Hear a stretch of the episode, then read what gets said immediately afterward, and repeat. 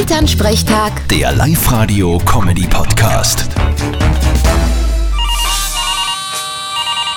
Hallo Mama. Grüß dich, Martin. Ah, du bist das Papa. Na, na, ich bin schon die Mama. Willst mit Pflanzen? Na, ich bin komplett heiser. Ich hab meine Stimme verloren. Auwe, das ist natürlich blöd.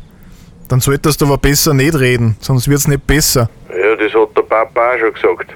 Ich wollte halt nur fragen, ob eh alles passt bei dir. Alles bestens. Und jetzt schon deine Stimme. Ja, eh.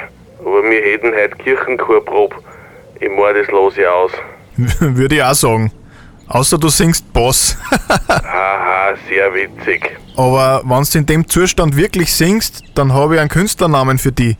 Aha, und der Warat? Heiser Minelli.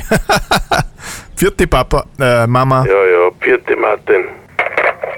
Elternsprechtag. Der Live-Radio-Comedy-Podcast.